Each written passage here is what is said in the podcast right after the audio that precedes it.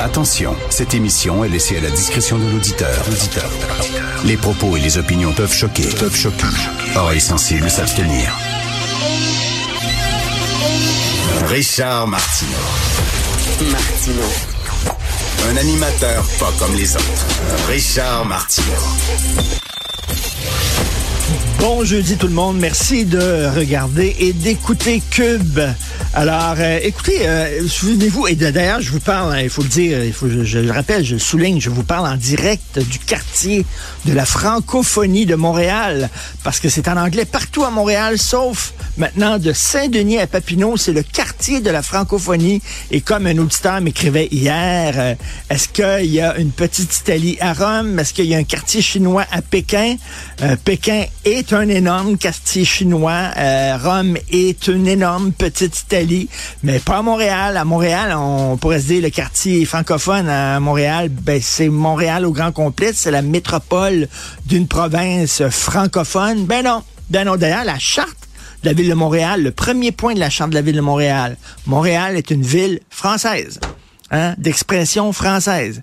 Mais là, on a besoin de notre propre petit quartier de la francophonie. Alors, vous souvenez-vous de l'époque où on allait dans les restaurants et on ne voyait pas ce qui se passait dans la cuisine. Hein, c'était fermé derrière une porte, il y avait des murs, on voyait pas ce qui se passait. De temps en temps, poup, il y a un serveur ou une serveuse qui sortait de la cuisine avec nos plats et qui venait nous apporter ça. Maintenant, c'est terminé, c'est de plus en plus l'ère des cuisines ouvertes on fait la cuisine devant tout le monde. Fait qu'il faut faire attention. sais.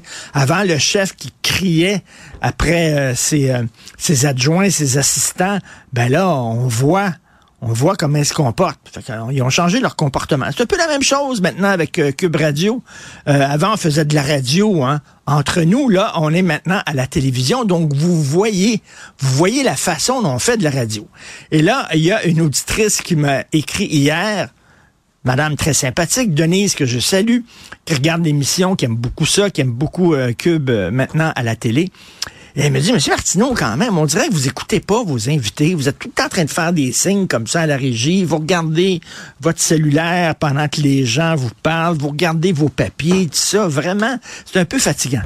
là, c'est parce que vous savez pas trop trop comment ça fonctionne, la radio. Je vais vous faire un petit cours pour ceux qui comprennent pas quand je fais des signes comme ça, c'est la régie et l'autre bar. OK? La régie et l'autre bar, et il y a la recherchiste Florence Lamoureux qui est là, et il y a le metteur en ondes qui est Jean-François Roy.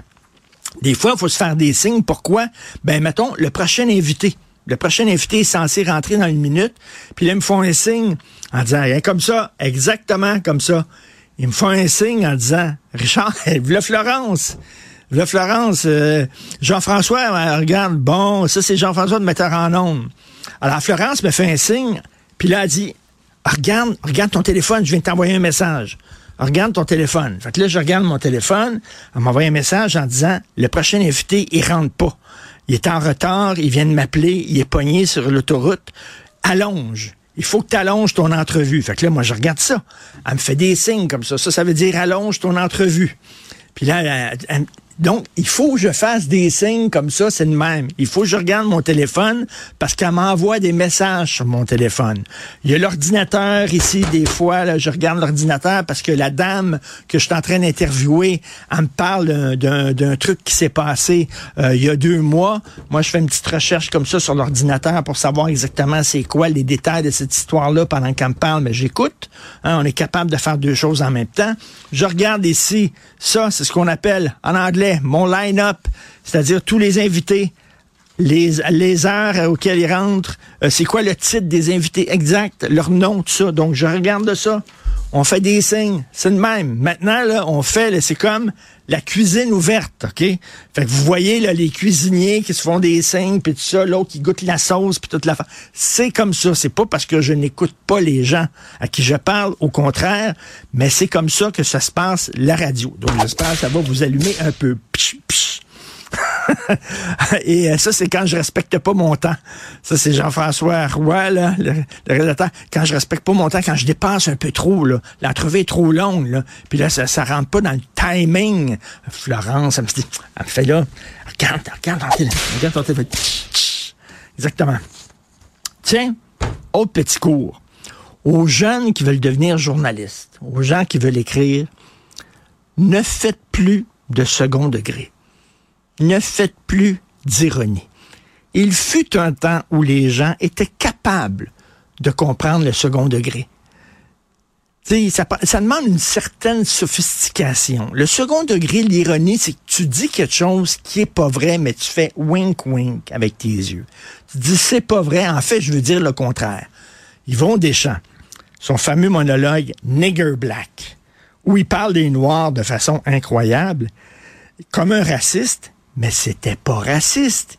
Il riait des racistes.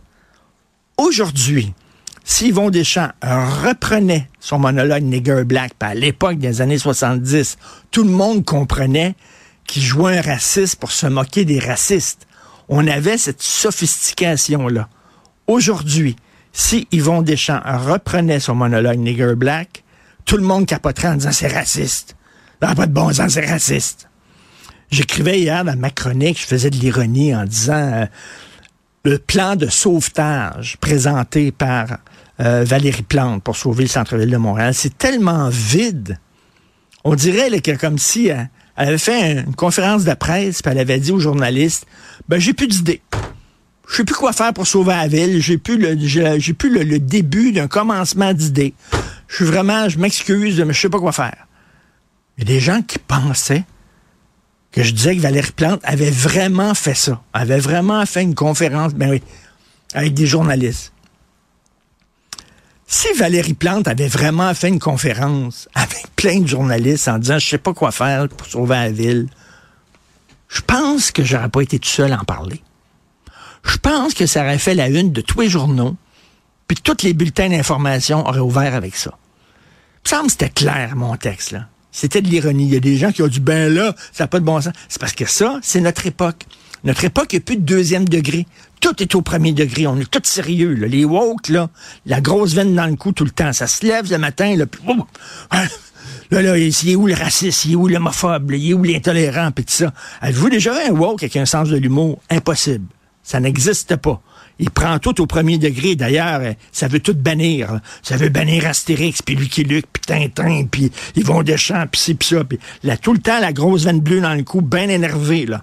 Et euh, de l'autre côté, les antivax, les conspirationnistes, c'est la même affaire. Ça se lève le matin, là, puis où c'est qui l'État qui veut nous étouffer, puis le gouvernement, puis les maudits médias qui nous mentent, puis tout ça, puis eux autres aussi, la grosse veine bleue dans le cou.